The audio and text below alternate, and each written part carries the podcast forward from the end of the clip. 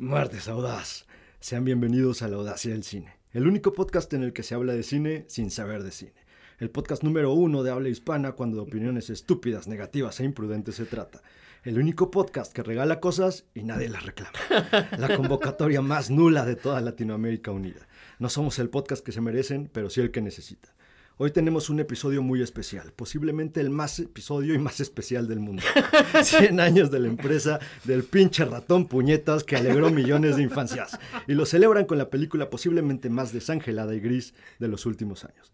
Así que quédense con nosotros porque hablaremos de ese y muchos temas más, además del mundo informático del buen Pablín. Demos inicio entonces y para ello, como siempre, cuadro titular, Pablo Audaz y Alan El Recio. ¿Cómo están, hermano? Estoy... Estoy. Estoy aquí, güey, es ganancia, vengo cero preparado, voy a dejar que me carguen el día de hoy.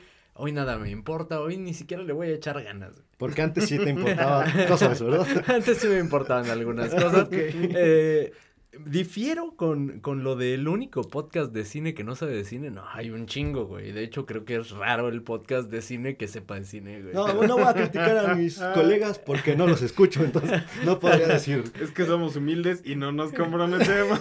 Eso es cierto. Eso es cierto. ¿Sabes qué? Yo ni escucho podcast. Güey. Uno pensaría que, que, saben, ellos sí saben de cine porque al menos invitaciones a eventos tienen, ¿no? Eso sí. Digo, los invitan a premiers, qué sé Eso yo. es cierto. A nosotros, pues nada. La lotería del crimen ni, ni, los regalos nos aceptan. Justo, güey, damos ¿Cómo estás, Pablo? Bien, la verdad es que eh, bastante feliz porque extrañaba esos elocuentes intros de, de Pepe Audaz. Es cierto, güey. ¿Cuánto tenías sin un intro? Ah, pensé que no se iban a dar cuenta. ya llevaban ratito haciéndome, güey. Y que siento que son los mejores de todos. ¿eh? Sí, güey, sí, sí, sí, sí, sin duda. Entonces, eso, eso me generó mucha mucho hype para empezar este episodio y toda la verborrea que, que conlleva. Tengo que, por cierto, tengo que hacer una corrección. Es verdad, hace un momento nos dimos cuenta de eso, producción nos ayudó. El podcast cuya convocatoria es más nula de toda Latinoamérica. No es cierto, sí, no es cierto. Hemos, hemos roto nuestro propio récord con la, con la interacción que hemos tenido esta semana. Güey, pero es tristísimo. Un porcentaje bajísimo de los escuchas votaron. ¿Por qué, güey? ¿Sabes cuál es mi teoría? Mi teoría eh, en cuanto a los votos de, de, paupérrima, la convocatoria de la encuesta, en la que el resultado es que todos chinguemos a nuestra madre, sí, de igual manera, por donde lo veas, eh, güey. Querías ¿no? generar hate. Sí, güey. Los nos odian a los tres por igual, eso, eso me consuela un poquito. Los votos son nuestras madres. Pero, güey, eh, sí, mi, mi teoría, y, y, analizando, otra vez eh, metiéndome con el departamento de analítica, me dicen que, que nuestros escuchas pues son como de edad, edades avanzadas, de nuestro rango de edad para arriba, güey. Entonces, quizá no encontraron por ahí la encuesta, no supieron cómo picarle. Por ahí eh, díganle a sus hijos o a sus nietos que, que les expliquen cómo se vota en una encuesta de Spotify, ¿no? Lo, lo cagado es que les estamos pidiendo que le, que le pidan a, a, sus hijos ayuda para poder votar y mentarnos nuestra madre. Está cagado.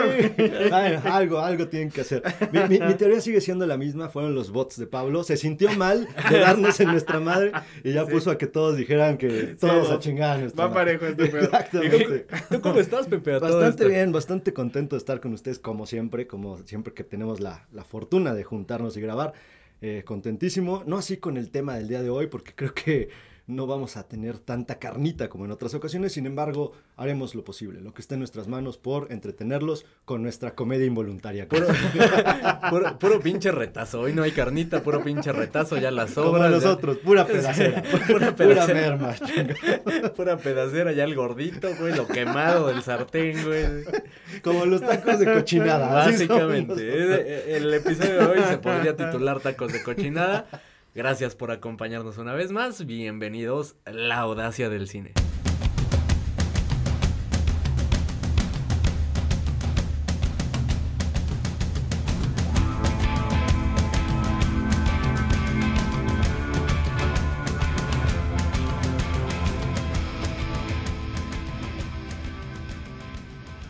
No es broma, de verdad, hoy soy un bulto, muchachos. Quedo en sus manos completamente Adelante, Pablo, con tus noticias, güey. No, no, sé ni de qué vamos es, a hablar. Es como, como la, ¿qué? Segunda, tercera vez que llegas así de, soy un bulto, güey.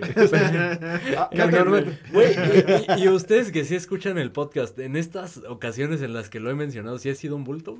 No, eh, yo, yo lo he visto bastante Sí, porque hoy sí orgánico. creo que es eh, mi peor momento Es que, en la sa- audacia, ¿sabes güey. qué, güey? O sea, lo que pasa es esto. Empiezas, obviamente, frío, con, Sí. con la cabeza en otro lado.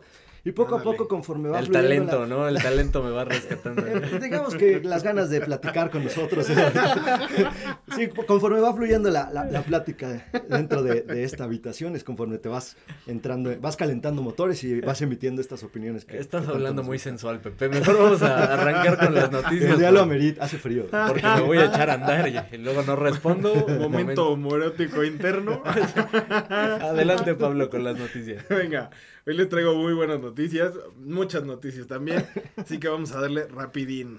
Venga. La primera noticia que les traigo es acerca de una película que ya habíamos venido hablando, la siguiente película de Alien, Romulus se llama, esta producción de Fede, Arba- de Fede Álvarez y la actriz Kylie Spaney ya reveló que esta película va a estar ambientada entre Alien y Aliens, o sea, la primera película y la segunda película de la Algo saga. que nadie necesitaba. Exactamente, sí, es como... Eso me da más miedo. ¿eh? Ajá, güey, Sí. una historia entre dos películas y es como... Y aparte, de, "Ah, entre, la madre". entre qué dos películas, güey. Que sabes qué? Es la nueva fórmula que encontraron las películas. Por ejemplo, la última película de Saw, igual, se ambienta entre una y otra película. Encontraron como otra fórmula y. Oye, pero los de Son no tienen Que dicen que esta última está, está buena, eh, sí, pero no tienen madre, güey. ¿Se acuerdan cuando, cuando hicieron joven al, al güey este? ¿Cómo se llama? a Jigsaw, güey. Sí, güey. ¿Se acuerdan cuando lo rejuvenecen? Ah, ¿Qué vamos sí. a gastar en CGI, güey? Nada más le pusieron una gorrita para atrás. Sí, Le vistieron, lo vistieron de chavo ruco, güey.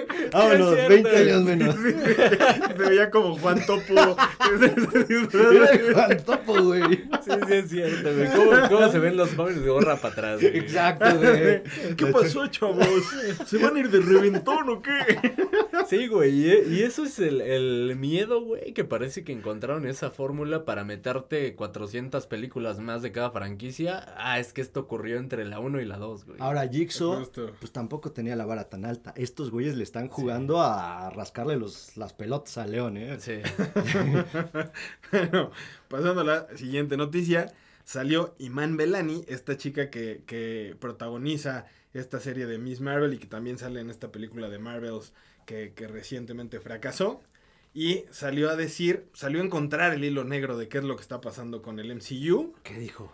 Lo que dijo es, yo no sé, y digo, esto es mi traducción, pero eh, dijo, yo no sé si es acerca de hacerlo más grande y más grande y más grande. Digo, al final la pregunta era como, ¿cómo se puede volver a generar el nivel de hype que tenía Endgame? Y lo que ella dijo es, no, no se trata de hacerlo más grande y grande y grande. El tamaño no importa. Porque entonces, ¿qué nos queda? Entonces, eh, lo que dijo fue, yo creo que se trata de hacer que la audiencia eh, le preocupen los personajes. Entonces, eh, justo creo que iban muy bien en este momento en el que en la primera y segunda y tercera y cuarta etapa iban desarrollando los personajes. Cuando se vuelven locos y matan a todos y empiezan a meter personajes que a nadie le importa, fue cuando a la banda le empezó a dejar de importar también. Entonces creo que tiene algo de razón. Este más grande incluye no ampliar el espectro de personajes que a nadie le importa Exacto. y por ende su personaje quedaría fuera. Prácticamente es, yo no tengo nada que hacer en esta película. Yo no sé por qué me invitaron. Ah, claro.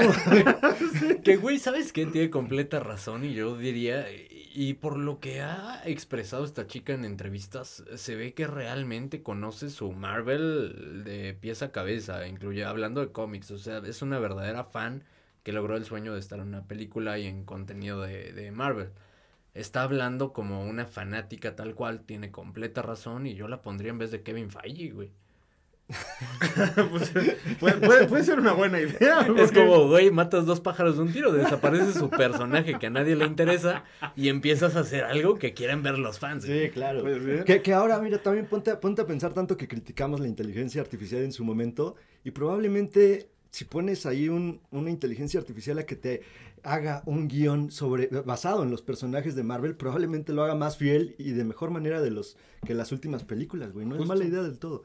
Sí, la neta es que podría ser, podría sacársele provecho a esa, a esa idea. Sí, ahora también tiene, tiene un punto porque si nos ponemos a, a- a pensar, últimamente las producciones son 200 millones para arriba. Sí, güey. Entonces, güey, pues la apuesta es demasiado elevada. Claro. Vamos a la siguiente noticia antes de que se enojen más. Y no sé si esta noticia los vaya a enojar más. Creo que podría ser una buena idea. No lo sé, me preocupa la verdad. Resulta que van a hacer eh, un spin-off de The Boys en México. Claro que sí. Los valedores. sí, los charolastras 2.0. Los vatos.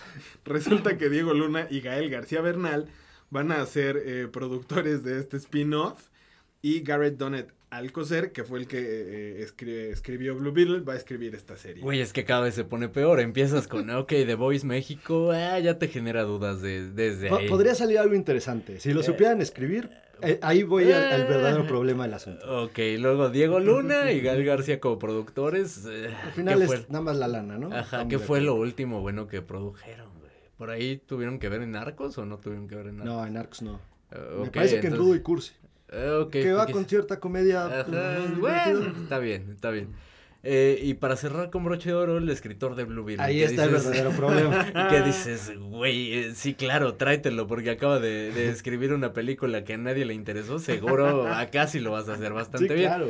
El problema más grande probablemente que tengo con, con este eh, proyecto es que The Voice o este universo de The Voice se está convirtiendo justamente en lo que critica la serie en sí. Como Sí, estos claro. universos y estas corporaciones hiperpoderosas a las que solo les interesa el dinero. Es como ah, la delgada línea entre criticarlo y, me convertí en parte de ellos. Ahora estaría, estaría muy divertido si, si The Voice México siguiera siendo The Voice. Y entonces agárrense porque podría haber un chorro de chistes racistas, un chorro de, de cosas burlándose de México. No sé si nos aguantemos también porque Sí. pues de repente hay una línea muy delgada donde ya... Que desde ahí se ve muy complicado porque el primer spin-off, Gen B, la verdad es que lejos, lejos del alma de, de Boys ¿eh? y de lo que los hizo grandes, o sea, muy, muy lejos y de hecho, eh, pues como entrando a, a jugar dentro de estas cosas que tanto criticaba y, y siento que The Voice México va para allá. Ahora el problema viene a ser este, que vienen, digamos, agrandando un universo que poco a poco se va a la baja, y lo hemos mencionado, ¿no? Todo este aspecto de superhéroes va- viene a la baja y The Voice está todavía saturando más su propio universo con spin-offs que nadie está pidiendo. Y por ahí si lo protagoniza Omar Chaparro ya valió madres. Entonces, Güey, justo, güey. O sea, al final creo que la banda lo que está esperando es ver a un Homelander, es ver a The Butcher. Pero pues en realidad, o sea, ver a otros personajes y justo solo por exprimir la saga que ya están eh, haciendo, ay, siento que... Igual siguen con la fórmula, güey, te aparece Homelander bajando al ángel de la independencia en el último episodio, los últimos 30 segundos. ahora sí, como Exacto, andan de agrandados Gael y Diego, en una de esas, pues sí, también protagonizamos. Y nos traemos a Invítanos. Tenoch, güey, que la gente lo quiere mucho. No, porque como probablemente se tendría que burlar de sí mismo. Sí, sí, ahí no va a jugar. No, güey. ¿cómo se va a burlar de sí? güey? Sí, no, no. Es un ejemplo de México. Oigan, pasando a otros temas, en la semana eh, por ahí salieron unos pósters de un remake de Terminator protagonizado por Henry Cavill y Margot Robbie en, en- en el papel de Sarah Connor. Y pues empezó a haber como mucho hype de, de- de la banda, ya después salió a la luz, todas estas estos pósters que salieron fueron generados por inteligencia artificial, así que no se emocionen, no va a haber un remake con Henry Cavill protagonizando a Terminator. Dudo mucho que hubiera gente emocionada Sí, cuando vio al contrario, hubiera sido la misma reacción a The Voice México. No mames, ya paren. Ya, por favor. Aparte a Henry siempre le hacen como estos este, montajes en donde es todos, güey. Sí. Ya, ya lo hicieron con Wolverine, ya lo, lo han hecho con Ah, sí, este, sí. también con la Casa del Dragón. Sí, Ah, con todo. Con todo. Güey, pero sor- sorprendentemente en redes había mucha gente que decía, ay, sí, qué bien, qué emoción. Bots, bots. Yo tengo muchos de esos. Oigan, la siguiente noticia que les traigo, ah, no sé qué tan, qué tanta eh, veracidad pueda tener, porque salieron como las primeras impresiones de la nueva película de Wonka y la pintan como una belleza de película, tanto en, en digamos, aspectos técnicos como en actuaciones, como en toda la historia, la trama y las canciones, el mensaje que deja. No lo sé, la verdad es que yo tengo muchas dudas con, con esta película. No le traigo tantas ganas, pero está viendo como bastante hype. Igual puede ser un, un tema de bots, no lo sé. Pero pues ya pronto lo descubriremos y, y les avisaremos si vale la pena o no. Lo descubrirás, Pablo, porque tampoco tengo tantas ganas de verla. Mira, si a Álvarez dice que le marcaron para decirle que es Dios, Wonka está chingona, ¿cómo no? Pero igual, pues no quiero verla. Sí, la verdad es que bueno, mira, yo hago el Mira, sacrificio. por- que la Armada diga, si quiere episodio de Ah. Wonka, Que, y después que nos mienten la madre porque no lo vamos a hacer. Ahí está la nueva encuesta. ¿Quieren episodio de, Wo- de Wonka? Sí, no, chinguen a su madre. Ya sé cuál va a ganar. Spoiler alert. Oigan, la siguiente noticia es que, digo, eh, ya Netflix eh, estaba como buscando incursionar en, en el tema de los videojuegos y eh, en, dici- en diciembre, el 14 de diciembre, va a estar disponible para jugar en Netflix eh, tres juegos de Grand Theft Auto, Grand Theft Auto 3, Vice City y San Andrés. Va a, ser, va a ser interesante cuando vayas al strip club y llegue tu familia o algo así. Sí. Pero, ¿cómo va a funcionar? Me imagino solo va a ser para equipos móviles, porque ¿cómo Ah. jugarías desde el control de tu televisión? no? Se- según yo, justo solo te aparece el menú de los juegos cuando abres Netflix en, en dispositivos móviles. Incluso ya tienen un catálogo de juegos ya, ya hecho, que al final todos, todos los juegos que ya están son hasta donde yo he visto. Digo, tampoco me, me he puesto a, a- ver qué tantos juegos tienen, pero los que yo he visto son gratis. O sea, ya vienen dentro de la misma suscripción. Todo obviamente pues es solo en, en dispositivos móviles. Entonces, estaría interesante explorar a ver qué, a ver si tiene algún jueguito bueno. Está raro, la, la neta es que no, no es algo como que diga Sí, voy a no, abrir no es- Netflix ajá, voy a para jugar, ponerme a jugar. Sí, sí, sí, sí. Digo, lo- los títulos de los juegos ya son muy conocidos y, y quiero pensar que hay cierta calidad en las gráficas y Sí. movilidad y todo esto. Ah, era buenísimo, güey. Claro. GTA San Andreas. Crecí con esa madre. Just- justo, y yo creo que precisamente, digo, ya, ya tienen como su catálogo de juegos. Supongo que esta, esta noticia o estos juegos precisamente buscan para darle punch a la misma, a la misma eh, plataforma. Es como, y güey, ya después- contenido bueno no tenemos, hay que traer Juegos. juegos. güey. No, y espérate, justo, si esto pega, probablemente después la, la membresía va a subir otros 100 pesitos. Ya, ya, ya después van a tener de estas, este, porquis, este, que vas, que vas jugando, ¿no? Que tú le quitas la ropita y esas madres. Sí. No sé de qué me hablas. güey. No sé qué juegos. Pues ya se delataron, güeyes. bueno, pasando a otras noticias. En otras noticias que probablemente a nadie le importe, eh, ya salió el primer vistazo de la nueva película de Sonic, Sonic 3, donde va a salir el, el mismo Sonic, pero bueno, el, el, el némesis de Sonic negro, Shadow. Y, Afroamericano. y ya empezó su producción y se va a estrenar en 2024. Sensibilidad, Pablo. por Dios. o sea, ¿cómo quieres tener un noticiero si no te expresas bien, carajo? Es que la idea es generar hate, ya saben, ya saben Así que así es. es video. Sonic negro. la siguiente noticia. Y esta, esta creo que puede ser buena noticia. Eh, se, se acaba de revelar un póster para una serie que se llama Shogun. Va a llegar a, pla- a plataformas FX y Hulu el 27 de febrero. Y la verdad es que pinta, pinta bastante bien. El, el protagonista es este güey que siempre es un samurái y que salió en las películas de John Wick y que se me acaba de olvidar su Ah, nombre. sí, Claro, ya- Scorpio, güey. Ajá, ese güey. sí, es, este, Sí, este sí, es ese güey, cabrón. ese güey. Y la neta es que el póster promete, la neta es que eh, él, él hace muy bien estos papeles, creo que es así el, el samurái por excelencia Pepe para todo Hollywood. Yo soy ese. Yo soy ese. Hiroyuki Sanada. Ah, pues es que justo su nombre está complicado, Sí. por eso siempre se me olvida. Bueno, pues él eh, va a protagonizar y la neta es que pues se, se promete, el- el- la serie va, va a ser basada en la novela bestseller de James Clyde, igual del, del mismo nombre. Entonces, pues a ver qué tal está. Yo creo que va a estar febrero chingona, ¿eh? Porque por lo regular ese, ese cabrón sale en, en buenos proyectos. hace, hace buenos Quitando Eh, Mortal, Mortal Kombat. Dios da, Dios quita, ¿no? Hay que comer, papito. Dios da y luego quita con las dos manos. Pero bien pagado. Oigan, en otras noticias, eh, salió en Netflix una película animada que se llama Leo. Esta película fue coescrita, protagonizada y producida por Adam Sandler. Ya, ya lo hemos dicho en episodios anteriores, Adam Sandler de repente hace unas cosas muy buenas, de repente hace, hace cosas medio raras, pero la neta es que tiene mucha calidad. Creo que están, están haciendo mucho mame de esta película, porque justo lo que dicen es que su éxito supera a Pinocho, a Klaus y a los Mitchells contra las máquinas. Imposible, la estás poniendo, bueno, en, en éxito, en vistas, En quizás sí. Pero en calidad, eh, no he visto la película, pero que supere estas tres o que la pero- pongan a hablar el No, mismo no, idioma de no estas hay lugar, tres. no hay lugar. Digo, yo ya vi la película, no, o sea, está muy lejos. entiendo por qué está enfocada 100% para niños y es un aspecto como de que este, este, esta iguana, esta lagartija, como la chingadera que sea, va como sanando a los niños en ciertos aspectos y es como este mensaje de por qué una mascota es como una buena idea para un niño obviamente en su momento más esquizofrénico porque les hablo, ¿no? Pero pinches niños pachecos. pero, pero, o sea, la película está entretenida, está bien hecha, pero obviamente no comen la mesa de las que acabas de mencionar, ni a madrazos. Definitivamente. Y, ya un poquito hablando de, de, números de la poco confiable Rotten Tomatoes, eh, el, la crítica la tiene en un 80% y el score de la audiencia en un 93%. ¿Votaron los, los niños pachecos que vieron? Seguramente, o tiene un chingo de votos.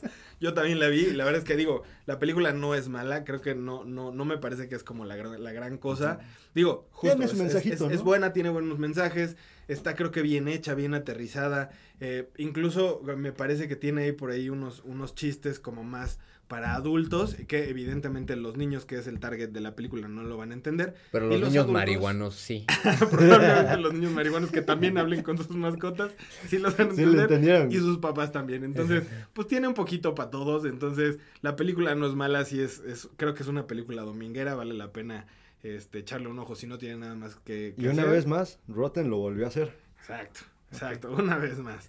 Entonces, bueno, en otras noticias, y esta es una muy buena noticia, se reporta que eh, ya está confirmada Daphne King, la chica que, hizo a X-23 en la película de Logan, esta niña con garritas, va a salir en Deadpool 3. ¿Cómo no? No, podía, faltar la noticia de Deadpool. por poco nos vamos sin Deadpool y sin John Wick. ya mencionó a John Wick, por cierto. Exacto. es el pan de cada semana. ¿Qué les puedo decir? la siguiente noticia está interesante. Hemos hablado en, semanas anteriores de la próxima película de Nosferatu, dirigida por Robert Eggers. Pues resulta que por ahí se, por ahí salió que el próximo filme de Jordan Peele, este director que, nos trajo eh, Nope y que nos trajo Oz y que Get Out, Get Out eh, va a sacar una nueva película. Aún no se ha revelado el nombre, pero lo que se dice es que se va a estrenar el 25 de diciembre de 2024, igual que Nosferatu. Van a ser como las, las competidoras de, ese momento en taquilla. Creo que es bastante interesante porque la, ya de por sí la, noticia de la película de Robert Eggers ya, ya nos, nos, está generando bastante hype. Y la neta es que a, la gente, que creo que hay mucha gente, sobre todo por, por lo menos en, en México, hay mucha gente que le gustan mucho los, los proyectos de, de Jordan Peele. Incluso hasta podría decir que más que los de Robert Eggers. Creo que es un cine...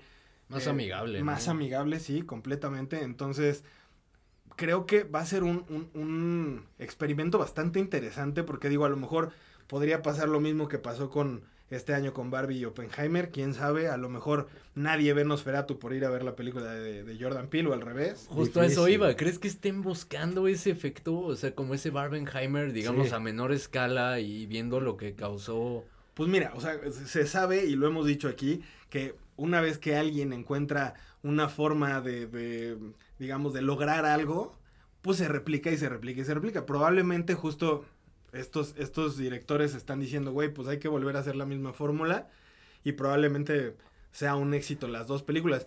Ya veremos qué nos depara el futuro, ya que es el próximo año. Yo creo que sí, por la forma en cómo están anticipando esto, porque la película, aún sin nombre, te están generando cierta expectativa. Y porque saben que Nosferatu va a ser un madrazo, güey. O sea, está, está, está llevado a ser un madrazo, porque el personaje es muy querido, sobre todo en México, que lo hemos mencionado el, cine de terror en, México es uno de los géneros que más da, ¿no? Y que más genera. Entonces, ya está anticipada a ser un buen madrazo, pues me uno a la causa y entre las dos van a generar una taquilla interesante. Sí, seguro, seguro va por ahí. La neta es que justo, o sea, ya aparte de revivo el, el, clasiquísimo Nosferatu y aparte traigo otra película de, este director que es bastante interesante. Entonces, pues vamos a ver qué, qué, qué, qué nos depara el futuro.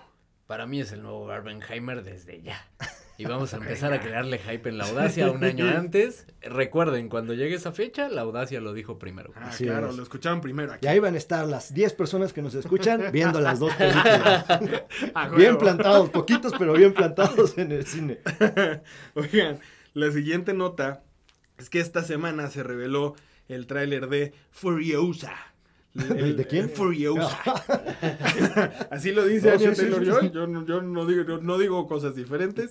Es este spin-off de Mad Max donde la protagonista va a ser eh, Furiosa. Esta, esta... No, no, ¿quién va a ser la protagonista? Furiosa.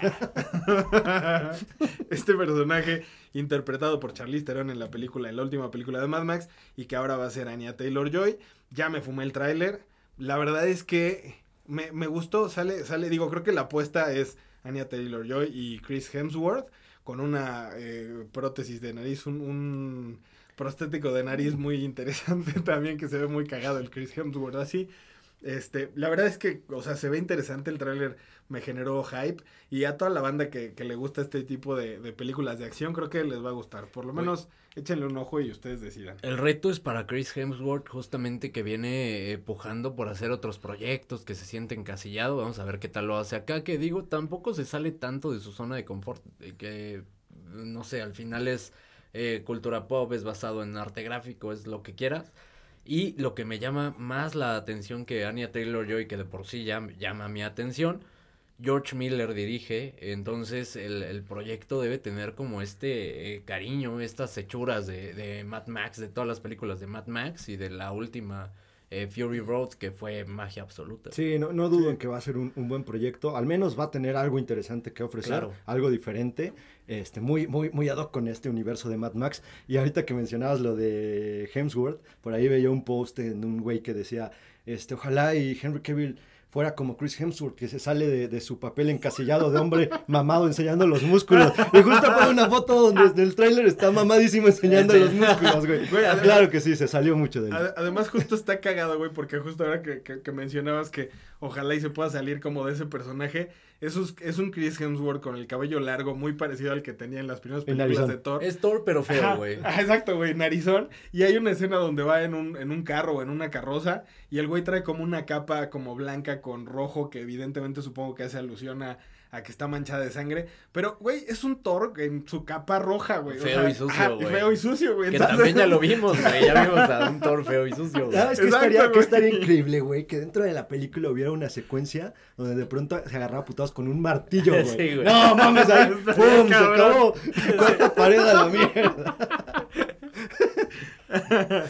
Oigan, la siguiente noticia que les traigo es, y digo, para todos los que son fans de, de Cronenberg, para los demás, eh, mejor no, no la vean. Ya está en HBO Max, Infinity Pool, esta película protagonizada por Mia Goth y que es dirigida por el hijo del famosísimo Cronenberg, Brandon Cronenberg. Que es lo único malo que ha hecho David Cronenberg a su hijo, güey. Ahorita justo que decía. Pablo, para los que son fans de Cronenberg, tampoco la vean, la vean, porque no, Se van a emputar. emputar, sí. Pa- Pues bueno. ¿Para quién es esta película? Para nadie. No la vean, No. manténganse alejados. Si les sale por ahí en, en la plataforma cuando, está, cuando estén buscando que ver, aléjense. Cambien su algoritmo inmediatamente. Están siendo severos. Y es una película con una. pre- Lo mismo que le pasó la primera vez a Brandon Cronenberg. Una premisa bien, bien interesante que no supo cómo explotar. La realidad es que la, la premisa es muy, muy buena. Las actuaciones son sólidas. El problema es el desarrollo de la trama.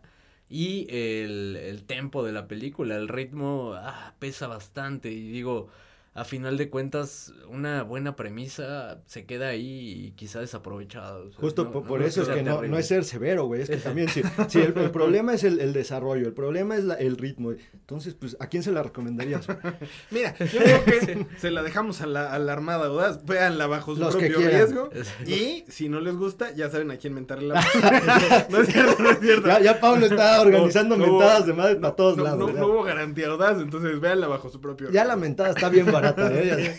Y a la gente sí responde. ¿Sabes? A lo mejor, güey, pues sí, la gente responde en la Además por hablar, mienten la madre. madre. ¿Sabes Sí, a quién sí? A los fans de Mia Goth, güey. Porque Mia Goth lo hace Ah. bien acá. Sí, O sea, creo sí. que ves para los fans de Mia Goth y, y para Híjole, pero es que habiendo tantos buenos proyectos de Miyagot es como de, pues igual, este brínquenselo, ¿no? Miren, si ya se fumaron todo lo demás de Miagod. y pues tienen muchas ganas de Sí. viendo, va, me late. Oigan, en otras noticias, para generarles hype, resulta que Tim Burton acaba de anunciar que terminó la filmación de Beetlejuice 2. ¿Qué opinan? les da hype, les da para abajo, ¿qué les genera esto? Es que, güey, Tim Burton tiene un rato que no ha hecho nada, nada bueno. Eh, digamos que empezó a, a, ciclarse en su propio cine, pero Sí, aparte claro. sin alma. Es como lo que hace Wes Anderson, también tiene un estilo clavadísimo, pero Wes Anderson pues sigue superándose, ¿no? Bajo su propia línea, ah, superándose y sí, quizás hace proyectos más personales y, y quizá más complejos, pero Tim Burton eh, creo que ha seguido bajo lo mismo sin superar nada de lo que ha hecho previamente. Pareciera que es un fan haciendo cosas con guiños a Tim Burton. Ándale, justo. Entonces, sí está bastante Mejor dicho, jamás.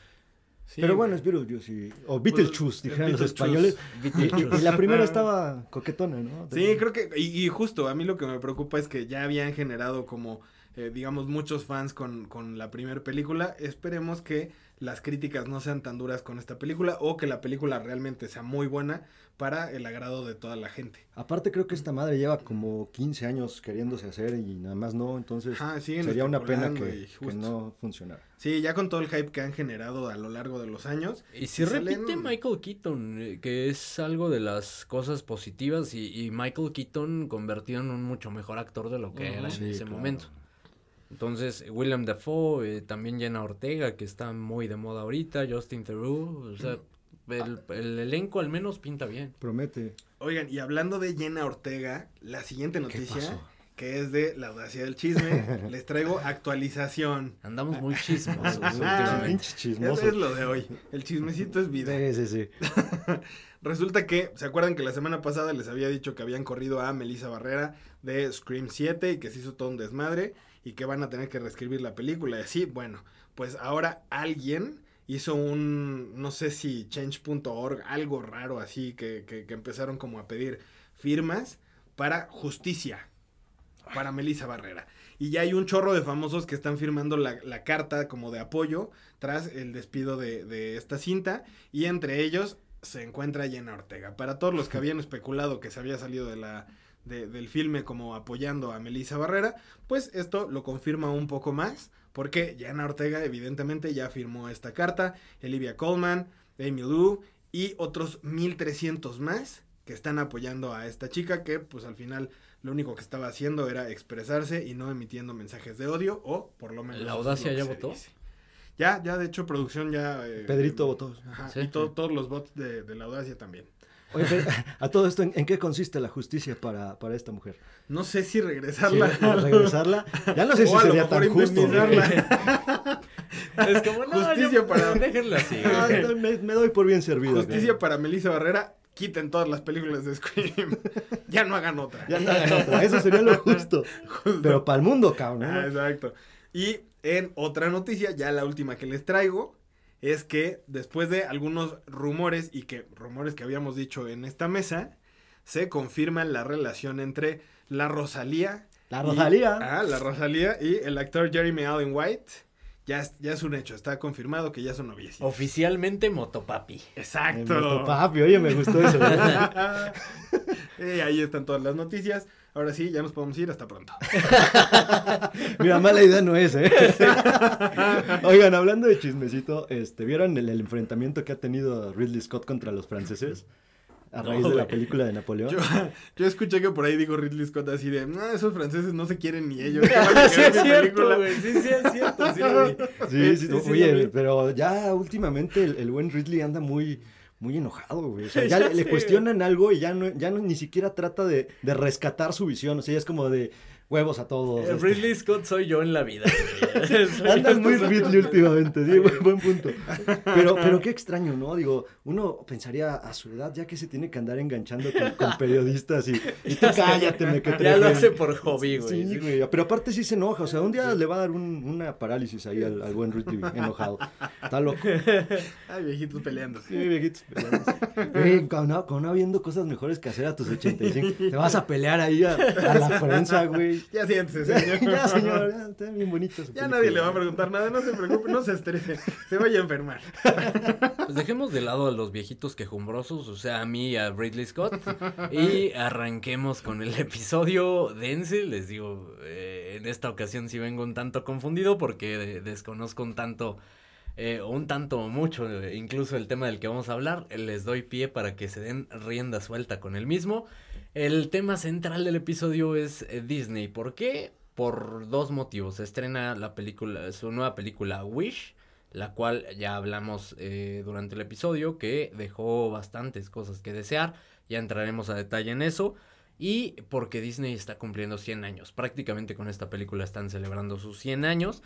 Disney, esta compañía que ha crecido a niveles inimaginables, dueño de prácticamente el mundo. Eh, dueño de eh, compañías como ESPN, como Disney Plus, eh, Star Plus, Marvel, Hulu, eh, A&E, ABC, Fox, FS1 en Estados Unidos, están cerca de comprar Fox Sports prácticamente dueño de lo que te imagines. Lucasfilm, Lucasfilm incluso, prácticamente todo el entretenimiento. Me dicen que está en negociaciones con VIX. Betty la Fea, güey, ahí sí dominan el mundo. Oye, sí, ahí sí ya se fue todo es lo, lo único que, que, resiste y se mantiene de pie ante este monopolio es Betty la Fea. Entonces, eh, oremos, por cadena de oración por Betty la Fea. Poder latino por, por Betty la Fea. Sí. Venga. Y, y, básicamente ese es el, el, tema del episodio. Platíquenme qué, qué está ocurriendo con la película Wish que viene a celebrar este 100 aniversario de Disney. Híjole, la verdad es que es una película que creo que no es mala. La película creo que tampoco es buena. Está recibiendo muchas críticas.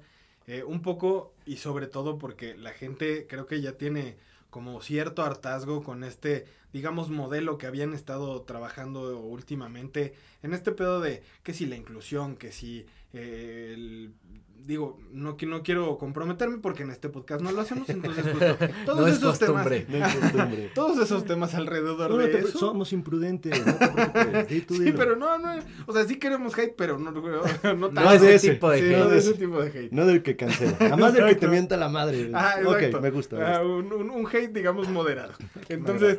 Eh, creo que justo, o sea, mucha gente le está pegando por ahí porque justo están considerando que eh, tienen ahí clavado un tema inclusivo que creo que, digo, la neta es que no lo veo tan marcado en esta película. Creo que la película se siente bastante genérica y al ser los 100 años de Disney, toda la banda creo que estaba esperando una película épica o algo que le diera vuelta a todo lo que han estado haciendo y algo que de algún modo reafirmara el monstruo que es.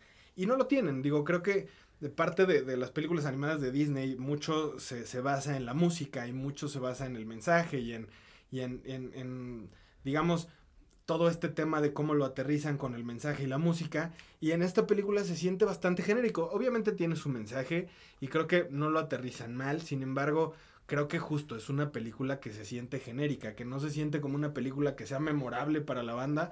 Y eso pues le ha dado para abajo a la gente también creo que en taquilla les está yendo súper mal. Precisamente, y yo creo que también se debe un poco al boca a boca y a todo el tema de las críticas. Y a este cansancio, güey, quieras o no, les había funcionado este tema de, de polarizar y el crear inclusión.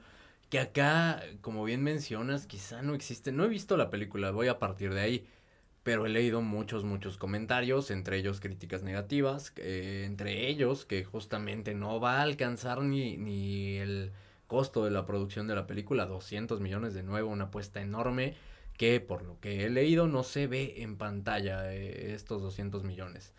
Eh, ahora sí creo que estas críticas de, de, inclusión, al menos para mí, se me hacen desatinadas. No creo que vaya por ahí. Siempre lo hemos mencionado en este podcast. Creo que tiene que ver más con la calidad que con el hecho de, de incluir eh, personajes diversos. Ese realmente, al menos para mí, no es un problema. Creo que el problema viene cuando no hay una historia detrás y te solo te, te cuelgas de esto para buscar llevar gente a la sala, incluso polarizar y esa misma polarización te lleve a eh, gente a la sala del cine. Ahí es donde veo el, verdadero problema. Estas críticas que se mencionan vienen de los loquitos del otro extremo que se enojan en cuanto ven a una protagonista de color en una película, ¿no? Sí, que, que ahora también creo que aquí y un tanto a esta inclusión que, menciona Pablo, creo que se refiere más justo a ese tema. O sea, no es tanto que la gente esté reaccionando porque el personaje principal tenga ciertos aspectos, sino más bien justo porque sienten que no les están contando una historia y nada más, como mencionaste hace rato, se están colgando de esta inclusión aparentemente como para venderte por eso la película. o sea, están, están tratando de que lo tengas que ver porque si no entonces estás en contra de la inclusión. Y no hay una historia de por medio que sea interesante, incluso con la misma animación. O sea, los 200 millones no se ven en la animación, se ve una animación que hemos visto en miles de películas, incluso lo platicamos hace rato con la película de Sandler.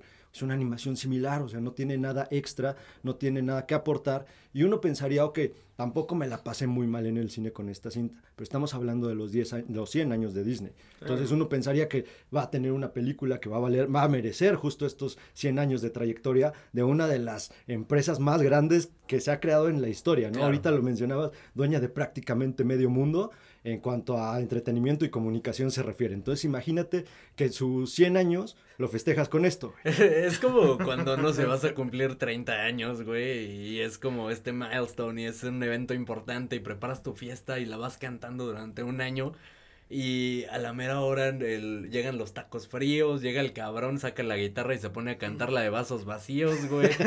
Eh, eh, me lo imagino algo así, güey, ¿no? Sí, al final como, güey, para esto hiciste tanto eh, mame. Sí, o sea, le dices a toda la gente, güey, prepárense para este aniversario porque casa por la ventana. Sí, güey, te, duermes a las 11, güey. Un pinche trovador pedo ahí cantando. no mames. Ves que llega el cabrón con la guitarra y ya chingó a su madre todo. Se dobla y se pone a llorar. Ahí. Así es como siento esta película, ¿no? Prácticamente en esta película llegó el cabrón a tocar vasos vacíos, güey, con su guitarra. Desafinado.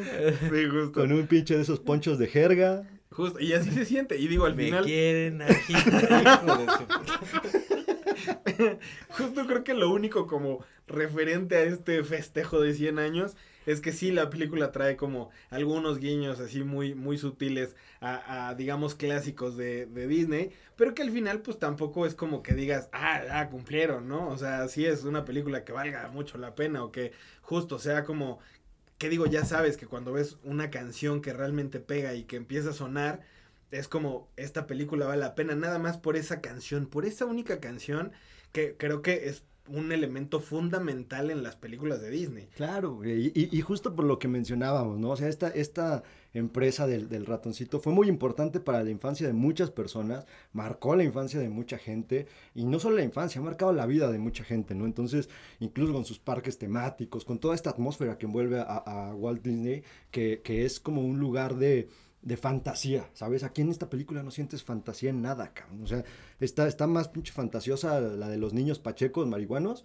que hablando con la iguana que esta madre, güey. Entonces, ese es el problema principal con Disney. Y uno pensaría que con una empresa tan grande, una empresa tan mamotrética, una empresa tan pinche malévola, tan, tan rica, tan poderosa económicamente, sí, se gastaron 200 millones, pero pues a quién se los dieron, cabrón. Irónicamente, entre más grande se ha vuelto esta empresa, el contenido ha dejado más que desear. Y, y para ejemplo, eh, 2023 ha sido el peor año taquillero en la historia de Disney. Eh, no ha llegado a los mil millones con una sola película. Eh, perdieron, de hecho, esos mil millones, eh, mil millones de dólares con todos los proyectos que, que entregaron durante este año. Proyectos como Wish, proyectos del, del MCU, Ant-Man, de Marvels, La Sirenita. prácticamente todo lo que han sacado durante este año ha flopeado. Prácticamente todo. Y por ahí esta película de Elemental fue de lo mejor que entregaron y que digas es lo mejor que han que se ha hecho en cuanto a Pixar, pues o un madrazo taquillero, pues tampoco. Sí, no, difícil. Entonces, pues sí, un año complicadísimo y qué manera de festejar tus 100 años. Sí, la verdad es que justo sí, sí les está pegando bastante fuerte que justo en su año 100 les esté yendo de la fregada con, con la taquilla. ¿Qué está ocurriendo con ellos? O sea, ah, ya tocábamos el, el tema de la inclusión y, y, hablábamos de que no nos comprometemos, pero ¿qué tanto les está afectando eh, esta, no quiero asegurar que, que este sea el hecho, pero esta percepción de cierto grupo de personas? ¿Será esto o realmente tiene que ver con la calidad? Eh, ¿qué, ¿qué, ven ustedes en el trasfondo del fracaso del aniversario de Disney? Se olvidaron de contar historias, creo que se olvidaron de eso, que era lo, lo que hacían mejor, este, se olvidaron de darle a la gente algo innovador, evidentemente porque ya hay otras empresas que han, que han surgido y que han levantado la mano en temas de animación, en temas de, de, este, de cómo cuentan las historias, en temas de que pueden llegar tanto a niños como a adultos, ¿no? Y que pueden tocar los corazones de todas las personas. Entonces creo que Disney se ha quedado atrás en este aspecto y eso hace que al final cuando sacan su proyecto van bajo una fórmula ya gastada, una fórmula ya vieja y, y a esto le sumas que ya no dejan de lado la historia que te van a contar para nada más hacer como seguir como una lista de cosas que tienes que cumplir en tu película y pues ahí está, ¿no? Al final la taquilla habla y, y, y- y uno diría, ok, hay proyectos que no tienen taquilla y son buenos, sí, pero Disney está enfocada a llegar a las masas. Entonces, si no llegas a las masas, o sea, es como, como, un, como el reggaetón. Cuando deje de llegar a las masas, ¿para qué sirve? Acabar, claro. ¿Cuál No, fue la última gran película de Disney? Híjole. ¿Moana? Posiblemente. ¿Moana? ¿Zootopia tal vez? O sea, la, la última que dijiste, wow, qué satisfecho me dejó, qué bien lo hizo Disney. Por ahí Big Hero 6 pudiera ser y tiene puta, casi 10 años de esa película. Sí, creo que justo esas películas creo que eran como donde estaban como en una época, digamos, bastante buena a nivel animación, a nivel historias, a nivel... Creo que han tomado bastantes malas decisiones, sobre todo en este tema de a huevo sí o sí tengo que buscar el live action, ¿no? De las historias que ya conté y que fueron fu- muy famosas y que son súper queridas, vamos a hacer las live action a huevo. Creo que esa, ese ha sido uno de los principales errores. Justo lo, lo que mencionabas, Pepe, creo que algo que había ca- caracterizado a Disney en algún punto era que de algún modo buscaban contar historias eh, con un o con, con cierta calidad y creo que algo que les ha pegado es, por ejemplo, hablamos de películas como Spider-Man, esta película animada de, de el multiverso este de, de Miles Morales, tiene una, una animación que creo que nadie esperaba ver algo así y que, y que fue un boom para todo el mundo ver cómo jugaban con estas animaciones y que, eh, por ejemplo, en esta película Wish, justo, o sea, se ve una animación como bien X Plana.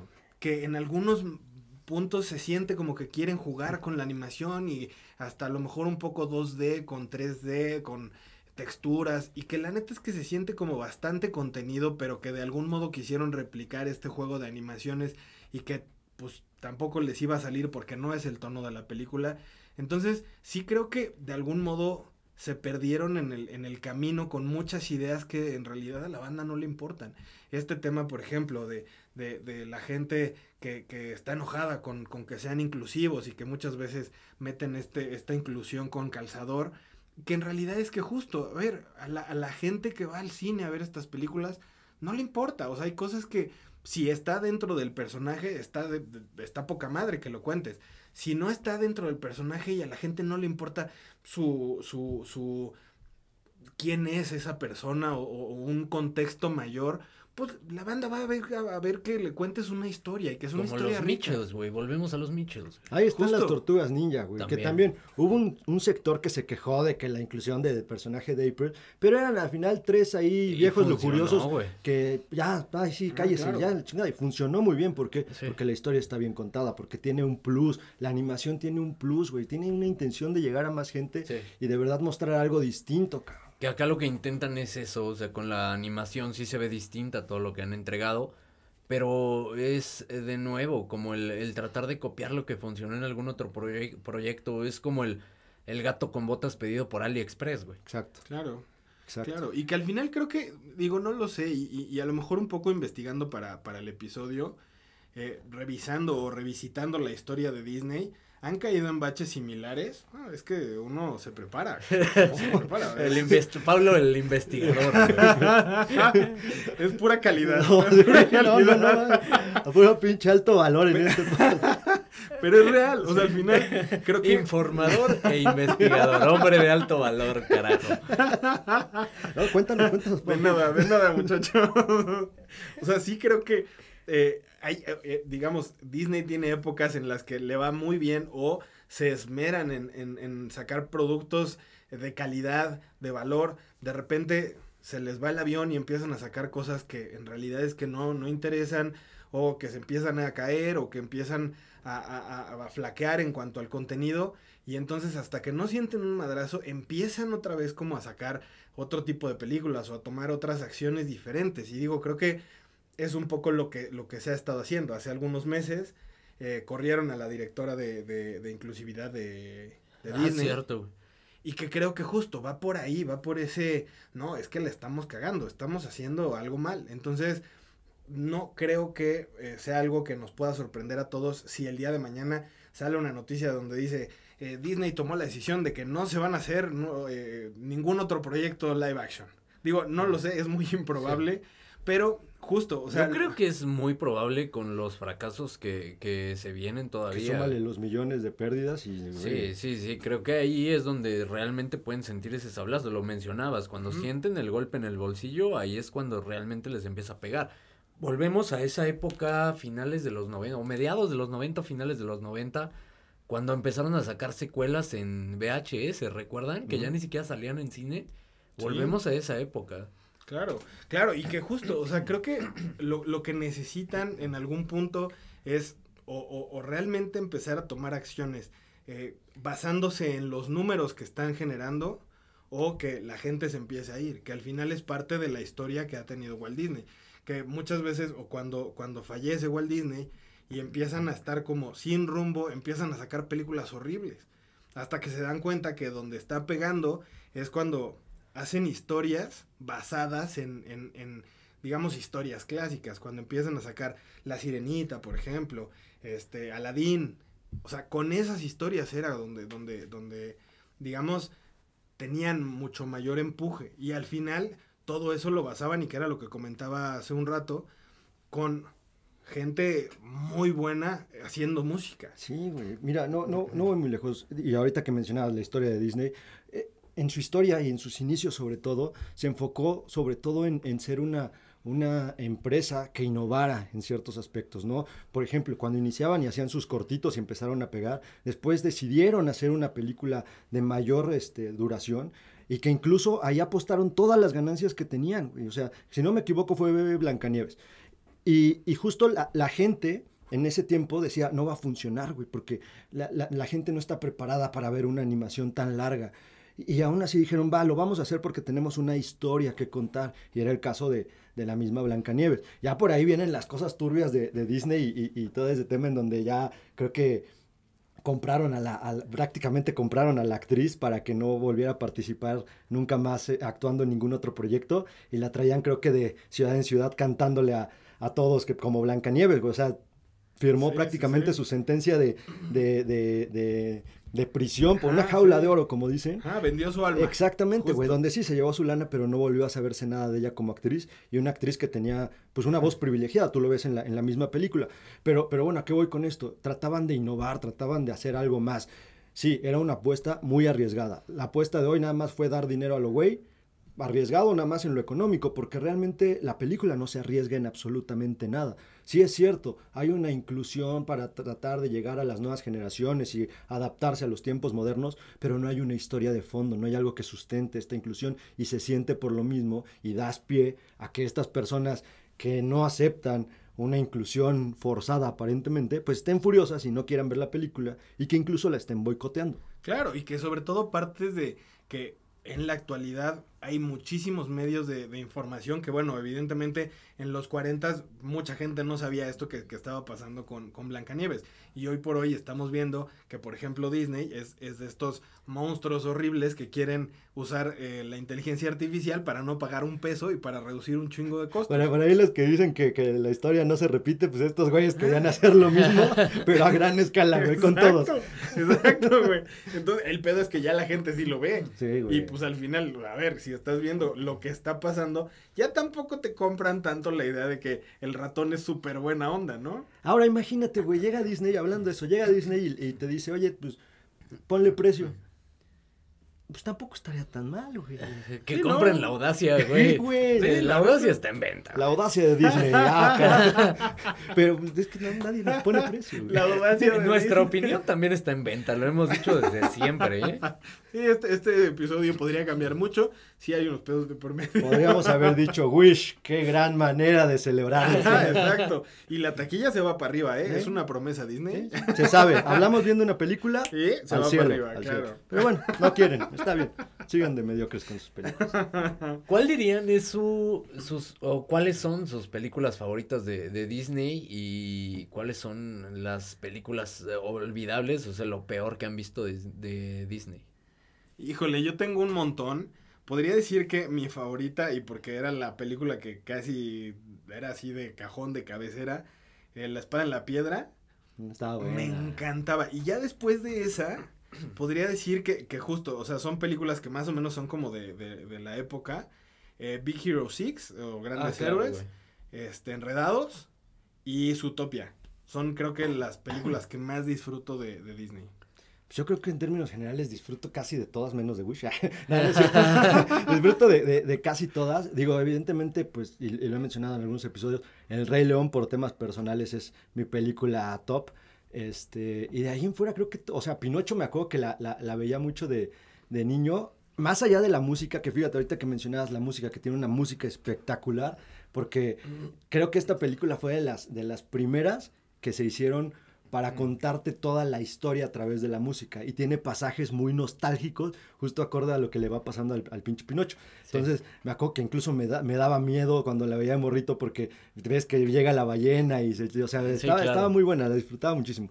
Y las de pues, las princesas que también tan chingonas, güey. Sí, sí, sí. Te diviertes mucho de morro. Claro. Y Que me, me gusta su, su ejercicio. Al final hablaron de, de películas que los llevaban a su infancia. Esas son como la, de, de su infancia las que más disfrutaban. Sí. En su Por lo menos en, mi- en mi caso, La Espada en la Piedra es, es creo que la película que más disfruto. La espada era muy buena, güey. Sí, por por sí. ahí, ¿sabes? También había una, no, no creo que sean de Disney, pero había unas secuelas que alguien hacía sobre este lado B de lo que sucedía este, después de las historias de Disney. Es decir, Sí. ves que por lo general terminaba la princesa con el, el príncipe este, casados, ¿no? Sí. Entonces estas, estas películas también animadas contaban como este lado B de cómo ya se peleaban o de repente el príncipe andaba ya de, de infiel y pues, la princesa Claro. en, su, en su castillo esperándolo. Estaba muy interesante ese ejercicio justo porque te quedas con esta idea de, de felices para siempre. Sí. Claro, güey. Y la premisa de estas historias era, y no vivieron felices para siempre, y era como pinche príncipe, hijo de la chingada. Pero Fíjate, creo que el- mi, mi película favorita de la infancia de, de Disney es Aladdin. Me, me gustaba mucho. Al- Aladdin fue mi favorita mucho tiempo y seguramente la que más vi de niño. Vi más Depredador y, y- y Rocky claramente, güey. Por eso probablemente todos los trastornos mentales que tengo. Pero la primer película de la que tengo memoria haber ido al cine y, y seguro era un feto prácticamente, eh, fue El Rey León, güey. El Rey León es la primera que recuerdo haber, al- haber ido al, al cine, güey. Un cine eh, que hoy ya no existe en Cuernavaca. eh, pero sí es el primer ¿No es el que hicieron porno? No. No, güey. es que no, fue- no, no, es choro. Hay un, a uno que era cine y lo hicieron cine porno. No, o ¿Neta? probablemente Sí, todavía existe el cine de las plazas, güey. Ah, no, sí, creo que sí existe, pero Sí. ese no es porno. ese- De día, güey. Pasando las 11 de la noche.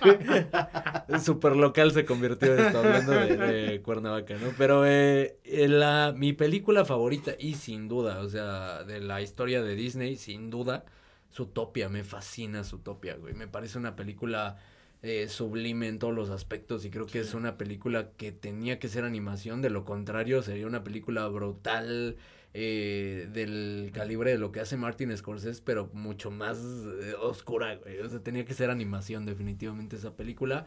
Me encanta Zootopia, es mi favorita sin lugar a dudas. Dejando de lado Sí. Pixar, claramente. Sí, sí, sí, no, Claro. ahorita enfocándonos solamente en, en Disney. En Disney. Es que realmente Disney tiene muy buenas producciones, güey. Claro, y, y- sí, y- claro. y mira lo que mencionas acá en, en Zootopia, justo lo que acabas de comentar, el hecho de que tuviera que ser animada por, por los elementos de, de crudeza que, que mencionas, eso te habla de se arriesgaban en contar sus historias.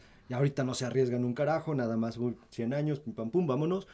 Y como dices, Pablo, en una de esas y se vienen cancelaciones tremendas, porque hoy fue año de pérdidas en todas sus plataformas, empresas, lo que sea.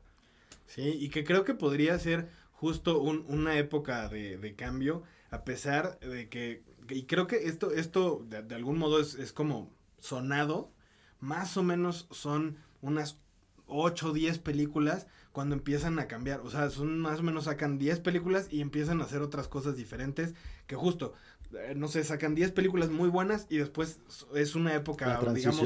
oscura o de transición donde sacan películas que no son tan, tan sonadas. O sea, justo eh, eh, creo que está muy cagado el, el cómo se ha visto a lo largo de, de la historia, pero incluso hasta la banda ha puesto como, como eras o le ha puesto nombres a, a- a las producciones que van sacando con años Y es como de, les han puesto así de la, la era eh, oscura de Disney, después la era de bronce, la era de plata, precisamente por la calidad de las Investigador, adelante, échate esas Ay. eras, y menciona, no sé, un par de películas para identificar esta. Justo, justo ahí les va. ¿Por qué? Investigación audaz. primero, primero fue como la era de oro, con evidentemente Blancanieves, Pinocho, Fantasía, al- hasta el 42. Y del 43 al 49 empezaron a sacar películas que realmente son olvidables. O sea, estamos hablando, por ejemplo, de Los Tres Caballeros o Saludos Amigos. O sea, películas que en realidad es que, pasaron... nadie conoce. Ajá, que pasaron ¿Cuál es esa de saludos, amigos? cabrón? Eh, igual, igual es una, es una película ahí como eh, ambientada como en, creo que en España o algo así. Igual es una película súper olvidable, ni, ni la pe- pelen. Después del 50 al 67 viene la era de plata, donde es, eh, ten- tenemos películas como eh, eh, Cenicienta, como Peter Pan, como La espada en la piedra, eh, La dama y el vagabundo y El libro de la selva, por ejemplo. Todo- Yo diría oro buenas. 2.0. porque Ajá, plata la verdad es que, o sea, castigado, y, ¿no? y que Sí, sí, son sí. buenas. Después la era de bronce, con películas como Los Aristogatos, como em, Robin Hood. Oliver, Robin Hood, eh, que en realidad es que los, los, estos que eran como dos ratoncitos que eh, en, en inglés era The Rescuers. Bernardo Lo- y Bianca. Creo que justo, creo que le pusieron Bernardo y Bianca, que al final también son películas No, que... esa no era la de los perros. No, güey. Bernardo y Bianca es de los De los ratoncitos, justamente. Sí, y otro que también era, era un, un zorro y un perro, el, el- el zorro y el el sabueso. zorro y el El zorro y sabueso. el sabueso. Que también, digo, son películas que no son malas realmente, pero tampoco del, del nivel, por ejemplo, del libro de la selva o de la espada en la piedra. Eso fue hasta el 88. Ahí bajan la calidad. O sea, justo fíjense, en, en la era de, de oro es muy bueno, son, son buenas películas. Después, del, del 43 al 49, que le ponen como Wartime Era, eh, son películas malísimas o olvidables. Después sacan muy buenas como La Cenicienta, El libro de la selva, eh, La espada en la piedra, y después otras que no son tan buenas. Después, que le llaman como el Renacimiento, empiezan con La Sirenita, con Hércules, La Bella y la Bestia, justo Aladín, eh, El Rey León, y la última que fue como, digamos, pues las que, de las que no pegaron tanto, Mulan, por ejemplo, eh, Pocahontas y eh, el, el Jorobado de Notre Dame. Que sabes justo por eso, y creo que ahí está la respuesta de por qué estamos crucificando a Disney hoy. Porque justo las, las generaciones que estamos hoy en día criticando a este cine, crecimos con esa era, güey. Exacto. Entonces, cre- crecimos con una eh, época de renacimiento, como la estás llamando, en donde eran proyectos bien interesantes, proyectos buenísimos, proyectos que se te quedaban grabados en el corazón y en el cerebro, güey. Y, y justo hoy no estamos viendo esa calidad porque caímos otra vez. Pero, pero, pero que- ahora no, no solamente estas generaciones, pero yo también creo que los niños si van a ver Wish, no creo que salgan diciendo... No, sí, O completamente. sea, de y ellos a lo mejor, probablemente un niño que no ha visto las, las pasadas. Claro. O sea, no tendría esa comparativa de decir, es que antes ve lo que hacían y ahora lo que nos entregan. Claro, pero por Pues eso no es tienen más magia, marcado. güey. pero por eso es más marcado, güey. Imagínate un niño que creció con saludos amigos, güey. Claro. Entonces dijo, No, tampoco Ah, ya no voy vive, güey. que no mames. Igual Ya, es ya, ya no está con nosotros, ¿no? Chinga. Probablemente Ridley Scott y por eso está tan hijos. Y, y, y justo ese fue uno de, de los picos de calidad de, de Disney y de ahí pasan a la época post-renacimiento del 2000 al 2007. Que dos joyitas ahí, las locuras del emperador y Lilo y Stitch. Exactamente, justo era lo que te iba a decir. O sea, está el planeta del tesoro que creo que no es mala, digo, tampoco es buena. Pero es la excepción, o sea, las Ah. películas buenas son la excepción en esa E- época. exactamente, porque tiene películas como Dinosaurios, como... Dinosaurios este, también era buena, güey. Eh, digo, es, es, es buena, pero digo, si lo comparas con un Rey León, evidentemente tiene, tien- ten- y en esa época tenía cosas muy buenas precisamente por la animación. O sea, mira, ahorita pones dinosaurios y pones Wish y no Ah, mames, claro, o sea, Wish. Claro. Pero al final justo venían, venían de un punto alto y que de algún modo fueron bajando más o menos. Aún así tenían o, sa- o sacaban o sacaron proyectos como de calidad, justo como Lilo Stitch, como, como eh, el, el Planeta del Tesoro le pusieron, creo. O sea, al final sí tenían como, como buenas, pero no, no de la misma calidad que las anteriores. Y del 2008 al 2017 sacan películas y aquí está un poquito como... como No, yo creo que yo diría buenas, güey. eh, Justo, o sea, al final creo que son, son, hay muchas que son muy buenas. Está eh, Wrecking Ralph, está Bolt, eh, justo Big Hero 6, eh, o bueno, Grandes Héroes, eh, Enredados, Utopia, Moana, justo hasta 2017 parten la, la era que le ponen o le llaman Revival Era, o, o la, la era de revivir, y eso dura hasta 2017. Son buenas películas. Y del, del 2018 para acá. Inquisición. Es, es, es casi justo. Es, todavía. Nos, nos llenaron de secuelas, güey. Ah, proyectos horribles. Live action, eh, justo secuelas y, y, y, y, películas que justo son bastante descartables. Entonces, estamos ahorita en uno de esos periodos en donde Disney está sacando películas que son malas. Y que al final lo que se esperaría en un futuro, si es que no quieren irse al cuerno, es empezar a revirar y a tomar otras acciones y empezar a volver a sacar productos buenos. Evidentemente no sabemos cuánto tiempo va a durar esta era pues de mira, oscuridad. Por lo que mencionaste, o sea, alrededor de 10 años, o sea, estamos prácticamente a la mitad, A la de, mitad. de esta eh, época de oscurantismo.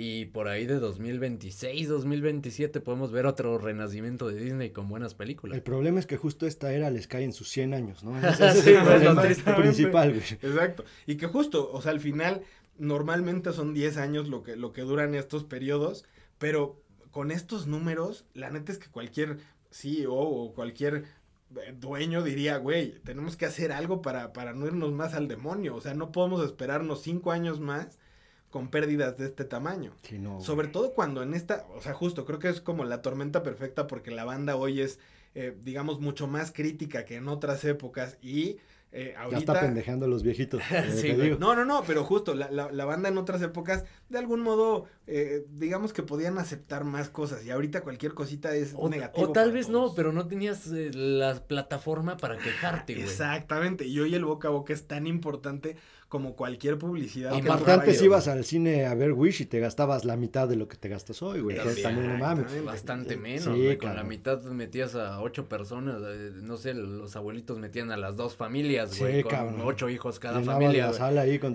chamacos. Los atascabas de pinches Sí. mocosos.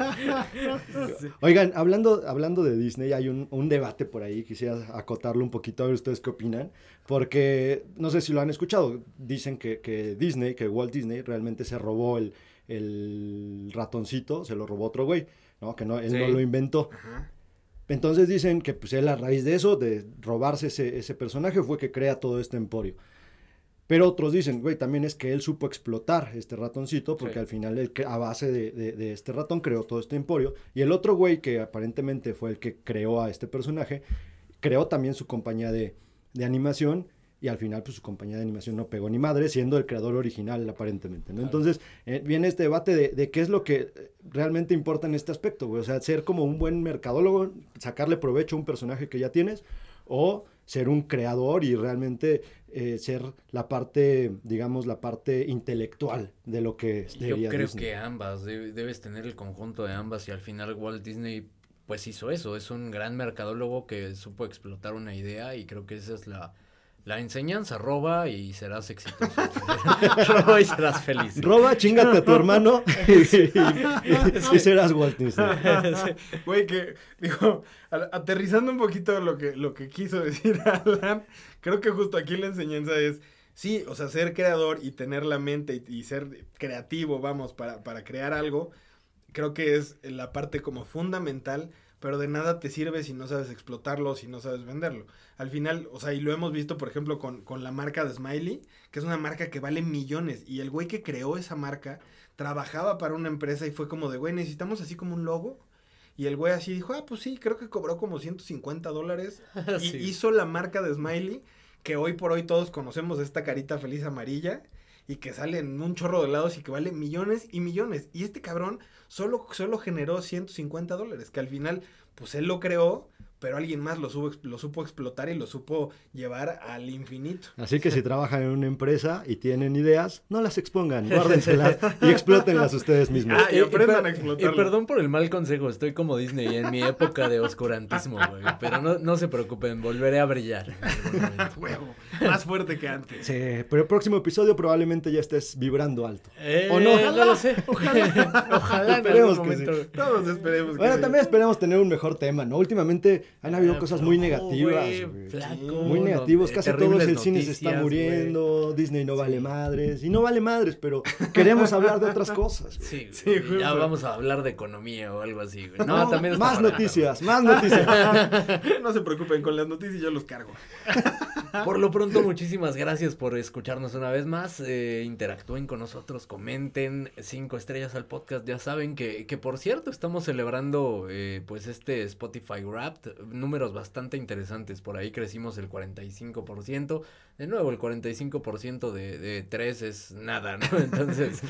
Es uno y medio. Pero muchas gracias a toda la Medio gente. metro hasta. Pero muchas Oye, gracias a toda la gente que, que se sumó a, a escuchar este proyecto, para la gente que nos estuvo compartiendo en redes, eh, que fuimos su número uno en cuanto a, post- a podcast se refiere, de verdad muchas gracias, de, de verdad qué mal gusto tienen y qué paciencia también la suya.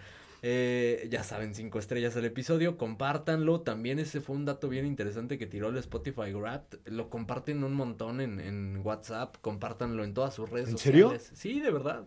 Eso, es- eso está bueno, compártanlo en más redes sociales para que Ahora, lleguemos a más ahora oídos. la misión va a ser compártanlo y obliguen a los que comparten a que lo escuchen. Porque sí, la están ahí las compartidas, pero los Y, y se vale también, ya lo hemos mencionado en múltiples ocasiones. Si no les gusta el episodio, déjenlo corriendo de fondo mientras duermen en mute, güey. No pasa nada. Ah, claro. güey, ¿por- Sí, por qué No, no nos ofendemos si hacen eso, de verdad. Nuestra autoestima está en el piso, nada nos ofende a estas alturas. Muchísimas gracias por escucharnos. Hasta pronto.